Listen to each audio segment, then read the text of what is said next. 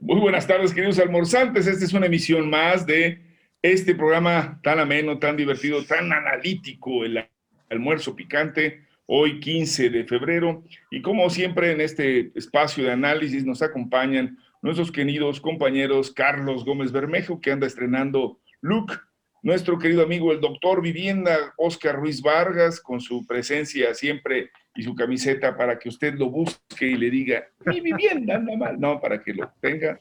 Y por supuesto, nuestro querido y bien, nunca bien ponderado antropólogo, sociólogo y gerontólogo Sigifredo Rodríguez, que ahora está muy enterado de cuántos y a quiénes les van a dar las vacunas. De eso vamos a hablar. Vamos a hablar de cómo está el rating de países en la entrega de vacunas y cuáles algunos ni siquiera figuran. Hablaremos también, por supuesto, pues de cómo ya están empezando las campañas, yo llamaría pues de estas de, lodo que, que, tanto dañan, pero que bueno, pues algunos las prefieren como si con eso fueran a ganar mejores adeptos. Y por supuesto hablaremos de varios temas más que van a ir surgiendo aquí a lo largo de la, de la charla.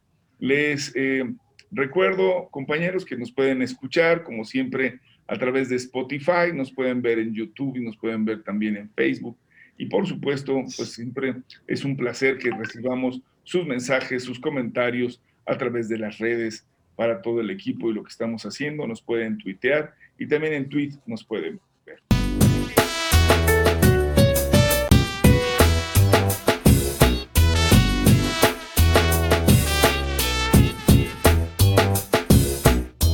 Así que pues empecemos. Este viernes ya nos anunció la jefa de gobierno, no solo que entramos a fase naranja del semáforo, sino también que inician las vacunaciones. Hace unas horas estaba ya dándose a conocer las tres principales alcaldías que se van a vacunar en su totalidad a todos los adultos mayores. Esto habla ya de una fase abierta y clara, pues, de construcción de este gran programa nacional de vacunación para la Ciudad de México. Le pediría, como siempre, a nuestro amigo Sigi, que es el que está mejor enterado y que ya tiene la edad para recibir la vacuna, que nos explique de este tema. Ah, es cierto, no la Estamos formados y registrados. es un menor de 40 años. Estamos registrados en la página, estamos registrados ya en la página, debidamente este, cumplimentado el protocolo y los formularios, que fueron muy sencillos, afortunadamente, sufrió, ya saben, en la, la página oficial un bombardeo de solicitudes, lo cual demuestra la, el interés de la mayoría de la gente por sí acceder a la vacuna, en el caso de los mayores a 60 años. Tenemos una cantidad de, de tres alcaldías que serán en su totalidad, como ya lo referiste, eh, los que recibirán la vacuna. Eh, yo quisiera entrar, Ulises, en la parte más polémica del asunto y si quieren vamos tocando los temas que son como de información general en el transcurso para que nos dé tiempo, pero que pues, como siempre nos queda la agenda apretadísima, con tanta cosa, tanta risa, tanta bonomía y tanta bienaventuranza en este gran, gran programa que dirige usted sabiamente. Ah, empieza, empieza, tira, 3.3 millones de adultos, que hubo cuatro que estuvieron registrados, 2 millones de AstraZeneca que recibimos, y aquí la polémica, y la lanzo de una vez para que se abra el tema. ¿Ustedes creen que sea parte de una estrategia? Porque eh, se ha criticado que las eh, células que van a ir a la vacunación en todo el país, incluyendo estas tres alcaldías, Coajimalpa, Malagueña, brigadas, brigadas, brigadas, brigadas, brigadas, corre caminos, la brigada corre caminos, este, sean, tengan una, una doble o triple intención de hacer promoción a favor de la 4T, sean necesarias, o por el contrario, pues imprescindibles. De estas, entonces recibirán vacunas y también pues este, este número vamos a tener Sinova, vamos a tener Cancino, vamos a tener, este, en fin, una, una serie de vacunas que ya están llegando. Llegó, llegaron 830 mil el día de ayer. Este, y el tema es que AstraZeneca son 2 millones los que revisamos el jueves y esas se utilizarán con una sola, una sola aplicación. Pero además no, no necesita cadena de frío extremo. Imagínense, menos 75 grados, es una barbaridad antes de confort. a, como están ahorita en, a como están ahorita en Nuevo Laredo y en Texas, ¿no? y, en este, y en el norte de, y en el norte de, en el norte del país, eh, Carlos, que además pues acaban de tener un apagón con el frío que hay, y ya habrá tiempo de. ¿Qué cosas suceden? ¿Qué cosas suceden? Con el apagón. Con el apagón. ¿Qué cosas suceden? Muy bien. el caso pues abramos el debate con lo que nos está pidiendo Sigi. Adelante. Que Sigi ya se, ya, se, ya se apropió de la palabra para explicar tres preguntas y sigue con una. Entonces, vayámonos al terreno. Las tres delegaciones, las tres alcaldías que empezaron hoy son este, las que tienen este, menos contagios y también son, digamos, como que las menos densamente pobladas. Vamos, no, no, no tenía el número de población que podía ser más fácilmente atendible completa porque por su dimensión tiene esa posibilidad. No, es que está Magdalena Contreras, y acuérdate que alguna vez lo ah. pasamos, estaban, pero si bárbaros. Ah, sí, cierto. San Bernardo. No, Milpalta, Milpalta también es de las de más alto contagio, pare, espérense. En cuanto al número de habitantes, pero no está densa, pues, o sea, Milpalta es rural. No, ¿cómo no? Te voy a pasar, te voy a, les voy a pasar Todos van a ser vacunados en una, casi en una sola acción, esto es lo que importa, y van a tener la chance de que la dosis se repita rápidamente, bueno, la tengan dentro del plazo, y se le pueda cubrir a todos. Entonces la idea es ir cerrando, digamos, el cerco y cerrar. A ver, agua chavos, ¿eh? porque de los adultos mayores de diferentes estatus económicos, universal va a ser el asunto y va a ser para tochos, morochos. No, pero no manchen, ¿eh? eso ha sido un fake news y le han estado dando vuelo durísimo. Mentira, mentira, mentira. Milpalta es de las más altas. Magdalena Contreras también.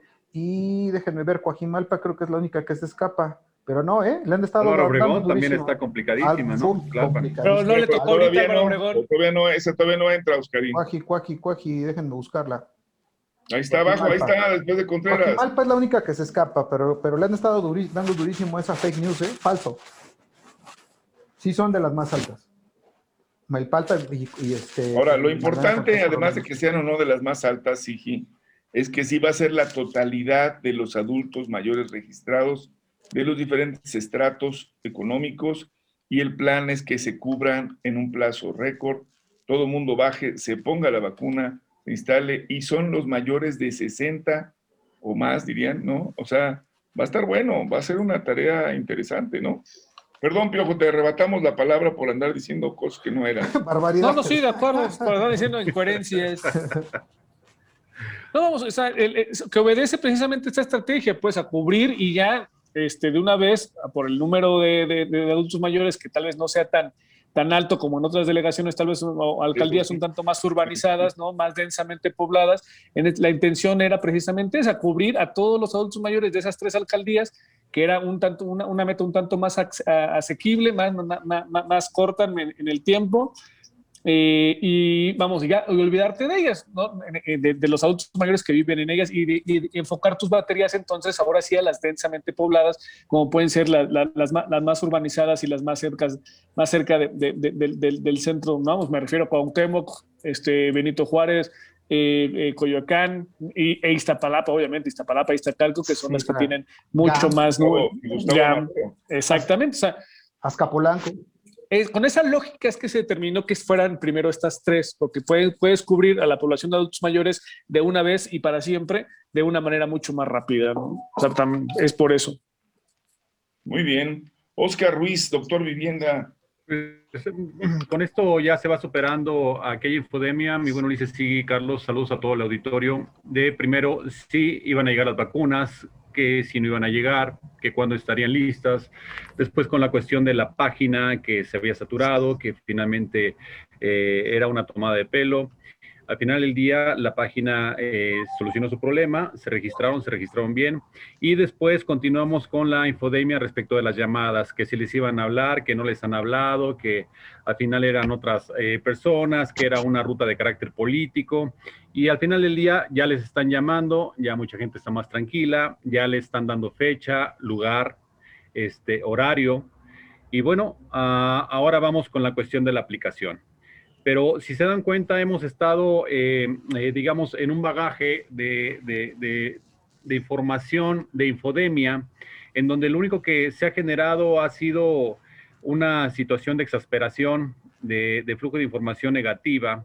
Y bueno, ahora la población ya está dando cuenta, se está generando un recambio y están dando cuenta de que efectivamente mucha la información manejan las televisoras, en los radios, este, en, las estaciones de radio, inclusive en medios electrónicos, pues únicamente son mentiras. Se está cubriendo eh, la expectativa de la vacunación, eh, en esta semana se reciben más vacunas y bueno, vamos de acuerdo al calendario que se había establecido originalmente. Entonces, no hay sobresaltos, no hay ninguna modificación y vamos avanzando bien.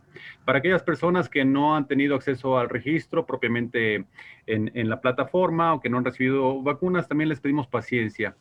Este, poco a poco se, irán desahogando este, la, la, premisa de información y de sujeción a la vacuna en todos estos nichos de población que están mucho más aislados o eh, con niveles de comunicación eh, más endebles. Pero además va a ser muy importante, Oscar, porque no sabemos que en algunos puntos importantes decían, no, y, a poco sí se los van a dar también a los de la clase media y a los de la clase alta. Por supuesto, Joaquín Malpa, por ejemplo, tiene toda la zona de Santa Fe, todos serán atendidos. El caso de Contreras, pues está toda la gente que vive ni más ni menos que en San Jerónimo, que también fue pues una de las colonias que estaba destinada para funcionar. Luis Echeverría es uno de ellos. Y por supuesto la unidad de independencia, que también era una de, de, una unidad de mucha gente, adulto mayor, que están concentrados ahí, clase media, digamos, eh, mediana, no, no, no de alto nivel, pero todos, por supuesto, desde los pueblos más lejanos hasta los más cercanos, y habría que decir que eso también va a ocurrir, espero, también con toda la población de Milpalta, en donde pues tenemos una, pues una variedad también importante de pobladores. Y tiene una ventaja que a mí me parece una estrategia también importante, compañeros, que siempre que se dan estos fenómenos alguien se quiere brincar. Voy a hablar de, de esta, de esta subcultura de la gandalla, ¿no? Donde digan algunos, no, no, pues yo, yo, vivo aquí pegadito, pues ya que me lo den, digo, yo vivo en Tlago y me voy a Melpalta, o yo vivo en Álvaro Obregón y me paso en Tlalpan y me paso a Contreras. Creo que va a ser muy importante decirlo. Hagámoslo ordenado. Hay de verdad la, voluntad y el trabajo para que todos alcancen. No hay que desesperarse, no hay que colocarlo en una situación de emergencia, hagamos que funcione. Yo de verdad eh, aspiro a que, digo, ya me imagino que van a estar en los medios para, para, ver a quién no le dieron la vacuna, por qué no se cumplió, pero también habrá quienes eh, cometan yo diría, pues algún acto de, de estos de, pues yo lo prefiero, mi papá ya se había registrado, vivíamos antes aquí, pero ahora cambiamos, lo que ustedes gusten, hagámoslo ordenado. Y yo creo que hay que saber que estamos en esta ruta. No va a ser sencillo, es un tema que tiene sus complicaciones, pero creo que hay una enorme disposición también de la población a que se cumplan de manera, digamos, factible todos los fenómenos porque les va a beneficiar.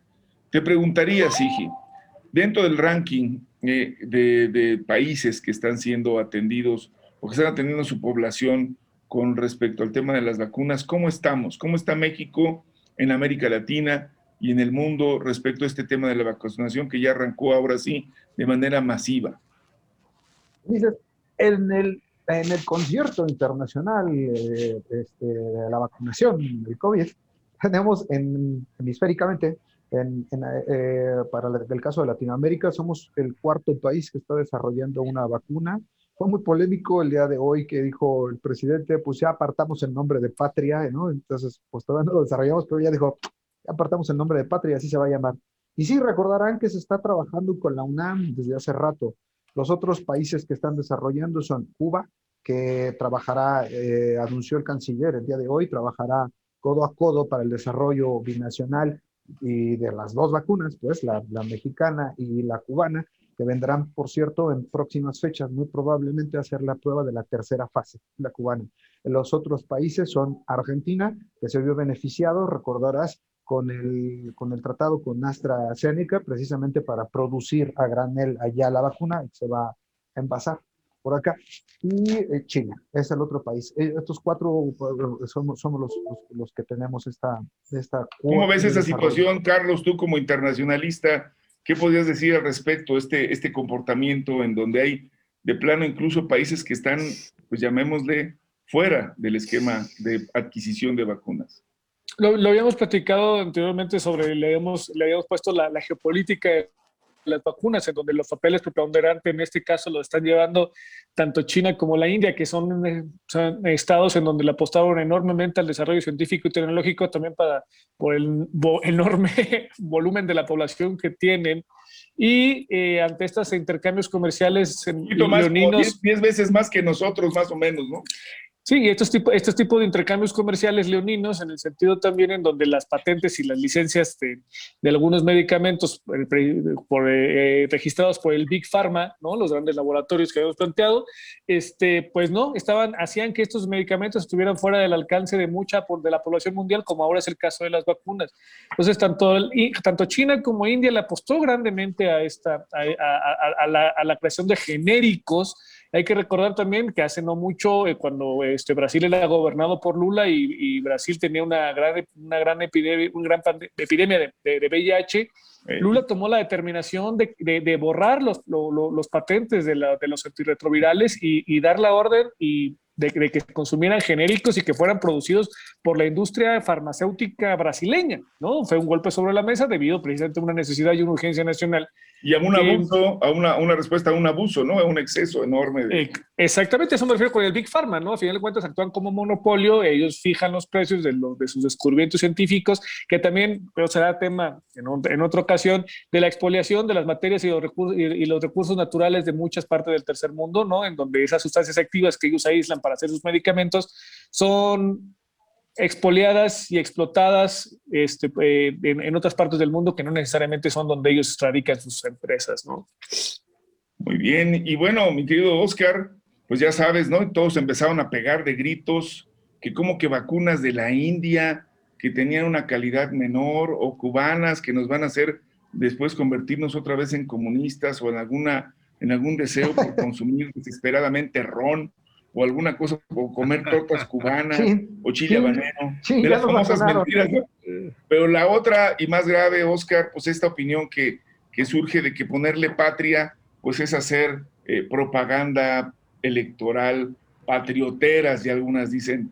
¿Cómo la ves con todo esto? ¿Sí? ¿Serán de baja calidad y menores? No, de ninguna manera, absolutamente. Eh, creo que en México hay la suficiente calidad eh, científica, tecnológica, de investigación para generar plataformas muy eficaces y eficientes en todos los niveles y en todos los rangos. Simplemente hemos estado eh, sujetos históricamente a muchos de los procesos del vecino país y también nos lo han vendido en el neoliberalismo, en la cuestión que la investigación y las plataformas tecnológicas son propias de la iniciativa privada y no del Estado. Ya tenemos un ejemplo generado recientemente con los ventiladores, mi buen Ulises. Eh, si recordamos, hay dos ventiladores que ya se generaron con tecnología mexicana y con científicos mexicanos. Uno es, eh, lleva por nombre, hablando de los nombres, lleva uno por nombre Ecatl, que quiere decir Dios del viento en agua. Ecatl. Ecatl y el otro es Yatsi, que es suspiro así. Ese. Suspiro en otomí, ¿no? Está padre, está, está bonito. Y bueno, este, esto es, ¿Cómo es? Por favor, otra vez. Suspiro. ¿Cómo es? Así como oliendo, la, oliendo las rosas. Gatsi. El nombre, el nombre Tomí, ¿cómo? Gatsi, Gatsi, Gatsi. Está bonito, muy bonito. Hablas muy mal, Otomica. Y bueno, este, pero lo importante es que se genera una plataforma de investigación, una plataforma científica, una plataforma tecnológica de carácter nacional. Y por otra parte es el gran ahorro, porque en estos ventiladores, nada más para dar un ejemplo, ahorramos básicamente el 70% del costo de lo que pagamos, eh, obviamente por empresas, a empresas internacionales. Aquí lo producimos a una tercera parte de su costo. Creo que es un momento de eh, una nueva plataforma, un nuevo paradigma a través del cual México puede empezar a generar proyectos de base tecnológica, científica, de investigación de gran alcance. Y bueno, esta pandemia está dando muestra de ello, pero también la intención eh, del gobierno de intervenir en estos rubros muy importantes. La, la industria farmacéutica había estado también históricamente arraigada, integrada en el nicho únicamente de los particulares y pagamos grandes cantidades de recursos desde las familias por suministrar los medicamentos básicos o elementales para nuestras familias. Nada más con el puro, con el puro tema de la logística ¿no? y del transporte ya te subían una cantidad importante de dinero. Pues ahí está. A mí me, me gustaría pasar rápidamente con esto, porque también ya lo estamos viviendo, que hay una, pues otra vez unas ganas de hacer de esto propaganda política. Regularmente es como aquellos que gritan al ladrón cuando el ladrón es el que grita. Y me llama mucho la atención porque hemos visto gente que son los llamados impresentables, haciendo y recordando como si de verdad tuvieran la autoridad moral para hacerlo, que consumir, por ejemplo, eso de las, eh, eh, digamos, vacunas que vienen de China o de otros países sería tanto como caer en una baja calidad, esta actitud clasista. Ahora otros hablan de corrupción porque están utilizando a estos candidatos y otras gentes que van a ser, eh, digamos, promovidos por el partido del gobierno, así lo ven, o sea, lo están estructurando. ¿Qué podemos decir respecto a estas campañas? Incluso hoy alguien mencionaba en la mañanera que de plano en el gobierno de, del estado de Jalisco, pues no le estaban entrando al tema de las vacunas. ¿Será que de verdad vamos a tener una sobrepolitización del tema y no habrá posibilidades de verdad de cumplir con el objetivo de la vacunación? ¿Cómo la ves, Iji? ¿Crees que ese sectarismo partidario nos lleve a eso y a, esa, a ese nivel bajo de la política, hablando de salud y otras cosas? Pues eh, complicado está. Es, es, es, una situación en que estamos viviendo en el país desde, pues, desde hace tiempo al generarse este proceso de infodemia, aunque hace poco realmente que se le puso el, término, pues ya vivíamos, eh, eh, académicos, e investigadores ya lo habían mencionado como, como la era de la posverdad, como la era de las fake news, etcétera, ¿no? Hay muchos estudios ya que, que aducen a, o que clarifican, tienen la hipótesis clara, ya confirmada, pues, ¿no? De que nos, nos, guiamos más por la pertenencia a los grupos a los que pertenecemos. Y, estos, y estas personas, desgraciadamente, hay muchos, pues es obvio van a generarse un espacio y que se aprenden el caminito. Ya decía yo hace tiempo el caso de Twitter, ¿no? Twitter se ha vuelto pues el campo de guerra, ¿no? O sea, quieres enlodar a alguien, quieres, quieres pegarle, quieres este, comprar bots. Y la verdad es que lo sabe Twitter, o sea, lo, sabe la gente. tampoco lo desconoce Mark Zuckerberg de, Facebook, ¿no? Pero pues, sí, así el campo de los sales es Twitter. Este, este grupo de personas, el video al que, al, que estamos aduciendo en especial, lo, lo sacó una, un grupo y, es particularmente eh, importante referir su su, extracción, eh, explicar de dónde viene para entender un poco el fenómeno, en lo particular, para, este, este, caso particular para entender el fenómeno general, es, se hacían llamar la quincena. Y en realidad, pues tienes a gente como Roy Fit ahí, como este, eh, em, Raúl Flores, expresidente del, del, del, PRD en la Ciudad de México, relacionado pues directamente con Mauricio Toledo, por ejemplo, con este, Héctor Serrano. Este, Los innombrables, ¿no? Con, eso sí que son, son impresentables, innombrables y horrorosos. hasta, hasta, el senador que fue presidente de los derechos, de la Comisión de Derechos Humanos de la Ciudad de México. Es correcto, ahí anda también, por ejemplo, Salomón. Álvarez y Casa. Álvarez y Casa, que pues presentó una propuesta que parecía muy viable, muy ciudadana al, al principio y después pues dijo, pues chao chavos todos los demás, eso es para mí nomás y ahí, les, ahí, ahí los dejo, ¿no? Y pues el, tema ciudadano para nada, ¿no? Hubo una vinculación con una parte de la oposición que le permite ir como tejiendo un, futuro, pero nada más. El otro es Álvarez Maínez, el cual eh, creo que es el centro, la cabeza, el, el eje. El orquestador, dicen algunos. Sí, fíjate que fue un, fue, em, ¿cómo decirlo? Fue ferviente Andrés Manuelista, pero ferviente, ¿eh? o sea, era así de veladora, así de... Ah, era el director de la jornada de, de, pero antes de eso, ¿no? sí, sí, sí, utilizó la jornada, pero eso fue después. La jornada de Aguascalientes nadie la leía, porque como es un diario de izquierda, pues Aguascalientes es muy tradicionalista y pues nadie la leía. Así que entonces se trepó Álvarez Maínez, pero esto fue después, después Carlos. Primero fue ferviente admirador Andrés Manuelista y se, subió a la 4T. Cuando le dijeron, sí, chavo, pero pues no va a haber puestos. ¿Cómo? Pues si yo a eso vine, pues sí, pero no, no va a haber. Entonces se volvió un crítico acérrimo, pero acérrimo de verdad. Anti, anti. Y entonces, eh, sí, anti, anti 4T, totalmente. Entonces se subió a, la, a la jornada, que nadie la quería, y entonces hizo de ella una porquería, porque además hizo un movimiento pseudo ciudadano de jóvenes, en el cual este, pues, platicaban los chavos de sus, de sus, este, de sus aspiraciones y de lo que estaba mal. Pues no se sacó una foto él al frente de todos en la jornada que él dirigía como, o sea, terrible, terrible. Ese, ese bueno, pues ahí, ahí, ahí, están, ¿no? Digo, para irlos viendo. ¿Tendrán alcance, Oscar Ruiz, ¿Tú crees que les alcance y que siga? Digo, creo que la campaña de lodo va a continuar, no le veo que vaya a bajar, pero alcanzará para que bloqueen, para que impidan, para que de verdad lesionen la percepción del ciudadano sobre lo que está haciendo y lo cómo está construyendo esta cuarta transformación?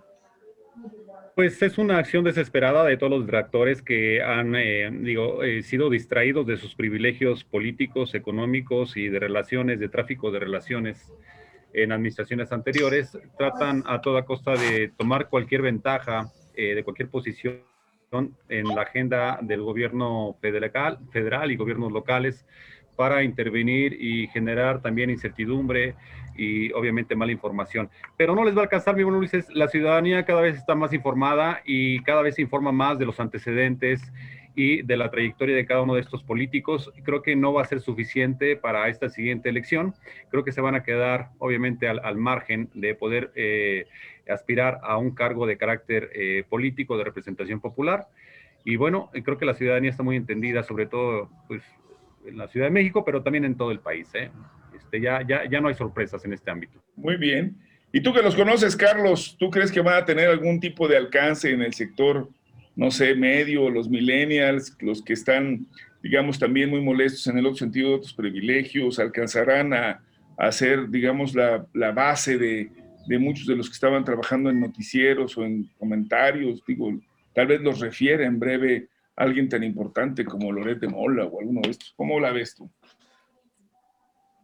Le están apostando un desgaste que es natural de la administración pública. Vamos, que el ejercicio de gobierno obviamente te significa ciertos golpes, ciertos golpes. Y lo hemos platicado en el sentido de que pues, Andrés Manuel no tiene para rayos y todo lo está recibiendo él, tanto lo bueno como lo malo, lo cual se, se, refleja en, las encuestas, en donde sigue estando bastante alto en cuanto a la popularidad se refiere, ¿no? Y o sea, no, no, no, ha sabido este, de, tener esta, esta lógica de, del, viejo quehacer político de los fusibles, ¿no? En este sentido, este, entonces no, no hay quien pague los platos rotos y todo lo está recibiendo él, tanto lo bueno como lo malo. La intención del Movimiento Ciudadano, entiendo que lo que plantea es presentar ciertas caras nuevas y con un matiz de ciudadanía, ¿no? Pero vamos, este, no, eh, impresentables tienen todos, ¿eh? este, no, no, solamente, no, no, no, solamente la oposición, también hay bastantes impresentables en el partido del gobierno, ¿no? Este, entonces, eh, le, apuestan, yo creo que a eso, hacer una ronchita, mantener el registro, es muy posible que lo pierdan en algunos lados fuera del, de, Jalisco y la Ciudad de México, ¿no? Es en donde yo les vería más posibilidades. A, en tratar de, de, de, venderse como esta izquierda con la que se puede dialogar, la izquierda bonita, ¿no? La izquierda nice, ¿no? Con la que se puede dialogar, con la que se puede llegar a algún acuerdo, ¿no? Eh, estereotipando y poniendo de que, eh, caracterizando a Morena como la izquierda radical, con la que la autoritaria, etcétera, etcétera. Esa es básicamente la, la, campaña que están siguiendo Movimiento Ciudadano, pero vamos, coincido con Oscar en el sentido de que ese discurso ya está muy visto, puede ya es un discurso muy quemado, muy agotado, que no creo que les alcance, solo como para mantener tal vez el registro y aspirar a ser un a retraerse y aspirar a hacer alguna otra cosa este, para el 2024. Es lo que le auguraría yo a Movimiento Ciudadano y donde tengo algunos amigos a los que estimo de no, Hasta usas, hasta usas sus playeras de naranja, man, no te hagas. Naranja, naranja. yo, yo sería más bien de una opinión que, que, creo que vale la pena pensar, por ahí se los, se los digo, comparto. Yo creo que ellos están apostando a hacer un poco la conciencia crítica, no están pensando ya ni en ganar. Y creo que están buscando este segmento intelectual que se ha sentido lastimado, este, vilipendiado, ofendido, ¿no? Y así como que las clases y no entienden. Y quieren apostarle a ese nicho. Y creo que la verdad es eh, la idea de tener un nicho en la opinión pública, los cuales los escuchen y seguirse protegiendo. Y creo que es una mala estrategia.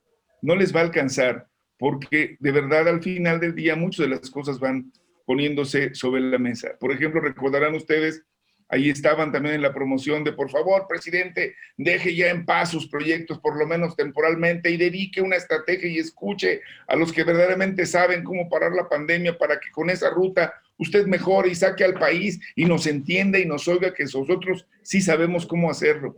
Es como la reivindicación de que la tecnocracia puede finalmente salvar al mundo después de todo el desastre que dejaron. Creo que es muy pésima esa estrategia porque carece de soporte más allá de sus propios intereses. Pero bueno, van a enlodar, creo que van a seguir, lo van a intentar y van a esperar que ya después sea el INE o la FEPADE o quien le corresponda la que lo sancione y victimizarse. Ojalá de verdad y se pueda tener una visión distinta al respecto. Bien, pues yo doy esta opinión y ahora quisiera que pasáramos a un tema completamente distinto, que no, no tan lejano de lo que hemos hecho. Hoy finalmente entra en funciones la maestra Delfina Gómez como secretaria de Educación. Creo que es importante su comentario, compañeros. Hagamos una ronda. Estamos ya en los últimos minutos, en los 10 minutos de nuestro espacio y pues rápidamente le cedo la palabra a Oscar Ruiz, con quien él ha tenido mucho contacto con Delfina. De hecho, él fue el que le amaestró a los gatitos. No es cierto. Oscar Ruiz, adelante, por favor, tu opinión. Está desconectado tu micrófono, amigo. Entonces ya perdiste el uso de la palabra, le damos la palabra ahora. Una importante consideración, creo que ahora este, es eh, la intención de la maestra Delfina recuperar las riendas de la educación a nivel nacional, eh, generar una educación pública de largo aliento y que la Rectoría de la Educación este, pueda radicarse en futuros momentos en, eh, obviamente, este espacio eh, de los académicos, de los profesores, de los que están enrolados más en esta actividad cotidiana. Y bueno, eh, se, espera, se espera mucho. Tenemos que recuperar un gran nicho este, que es la educación en México y que descuidamos enormemente en otros momentos.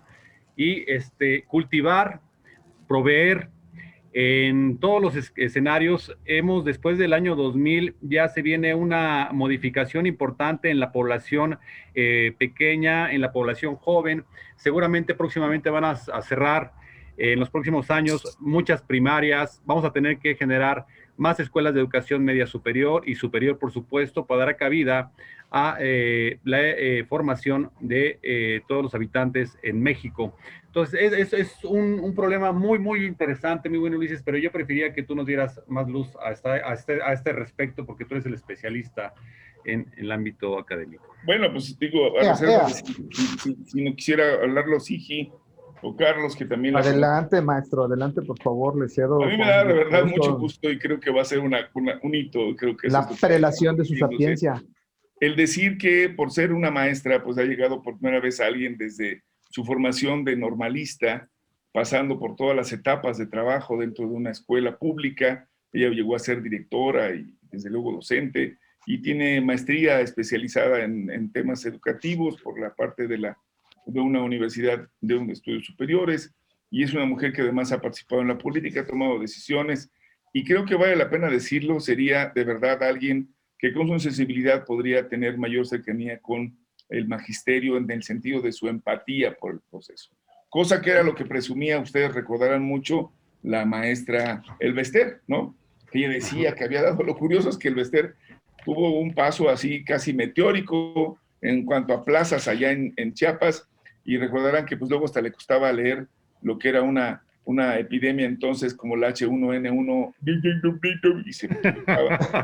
Pero bueno, creo que ahora a mí me parece que es mucho más importante el caso de suponer que la señora Delfina, la maestra Delfina, no solamente toma en sus manos una responsabilidad enorme, que ya tiene cierto camino recorrido, ya está muy, digamos, eh, en términos reales, amortiguado y yo diría hasta bien correlacionada a relación con el sindicato, porque ustedes recordarán que la principal demanda era que se echara abajo la famosa ley eh, de educación, ¿no? que tenía pues una serie de principios, entre ellos la evaluación docente y, sacar a los maestros en mucho de la responsabilidad de la formación y dejárselo otra vez a un grupo de, de tecnócratas quienes harían las evaluaciones. Creo que lo que vale la pena decir es que llega eh, la señora en uno de los mejores momentos y habría que ver si impulsa también nuevos contenidos. Yo le auguro una buena posibilidad de que realmente se trabaje y se modifique. Decías bien, Oscar, se, se la habíamos descuidado. Yo diría, no, la descuidaron deliberadamente la educación, se le maltrató, se le marginó, se le condicionó y durante mucho tiempo los que venimos de las escuelas públicas sabíamos que tenían ventajas los que estaban o venían de escuelas privadas. Se vendió durante mucho tiempo la idea de que solamente aquellos que habían egresado de universidades privadas tenían mayor calidad y prestigio de las universidades públicas. Y si además habías estudiado en escuelas eh, públicas desde la primaria, pues era muy probable que carecías de una formación sólida y contundente. Creo que ahora lo que viene en mucho es hacer posible que reivindiquemos la educación como esto que durante mucho tiempo y fue el discurso de la revolución, es que la educación nos haría la promoción eh, social, nos haría la posibilidad de crecimiento de la población y que por tus méritos, por los méritos educativos, obtuvieras la posibilidad de insertarte en otro nivel dentro de la sociedad. Y yo diría hoy, por los méritos educativos, vivir en sociedad y convivir de una manera distinta a la que habíamos tenido, que era la de la imposición, la de la gandalle, la de la fuerza, la del que tiene más, el que es corporativo, el que se aprovecha del poder, y ahora tendríamos que reeducar de una manera distinta. Es una gran misión, creo que habrá que ver cómo se cumple con todos los acompañamientos y cuadros. No creo que deberíamos dejar también que es un espacio político sustantivo. Ella peleó por el gobierno del Estado de México, recordaremos, fue candidata a gobernadora del Estado de México. Será la elección, digamos, más importante previo a la elección del 24. En 2023 se lanzarán los candidatos para la gubernatura de ese estado, uno de los estados con mayor población y mayores ingresos, y no es de menor factor, de mayor, de menor eh, trascendencia que alguien como la maestra Delfina vuelva a ser en algún sentido la próxima candidata o alguien cercana a este equipo político con el cual se ha trabajado. Entre ellos he mencionado a Horacio Duarte, actual encargado de las aduanas, y otros, para otro que representó en el Estado de México un grupo político importante como fue el doctor Higinio Martínez. Creo que también estaremos viendo este tipo de fenómenos. Por supuesto, habrá que imaginarse que habrá también procesos de descentralización importantes. ¿Se acuerdan que estaba que te tenía que irse a Puebla? También estamos hablando de las universidades, eh, de la red de universidades Benito Juárez. Estamos hablando de, de un enorme trabajo que yo espero se consolide en los próximos dos años. Y bueno, yo aquí dejaría mi comentario. Enhorabuena para la maestra Delfina, enhorabuena para la educación básica y yo esperaría también para la media superior y un trabajo importante para la educación superior. No sé si tú quisieras agregar algo, Carlos, Sigi, por favor.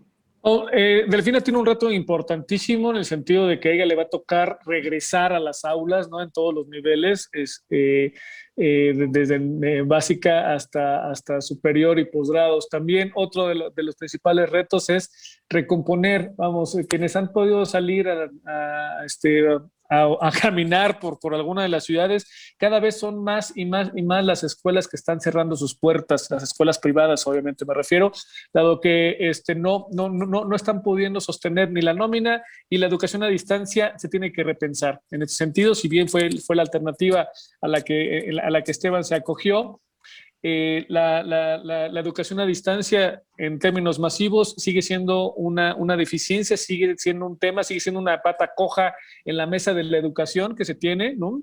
Eh, valdría la pena repensarla eh, y, echarle, echarle un poco más este, de, presupuesto para diseñar la transferencia de los contenidos de los planes de educación, a hacerlos realmente a, distancia para que puedan ser asequibles en el entendido también de que, vamos, no toda la conectividad, que no todo el país tiene conectividad apropiada y hay sectores en donde no necesariamente tienen o laptop o teléfono inteligente y eso también está haciendo que cada vez se retrasen más. Yo esperaría que la educación superior fuera, fuera, fuera, fuera eh, una apuesta interesante para... Ah, perdón, seguimos entonces.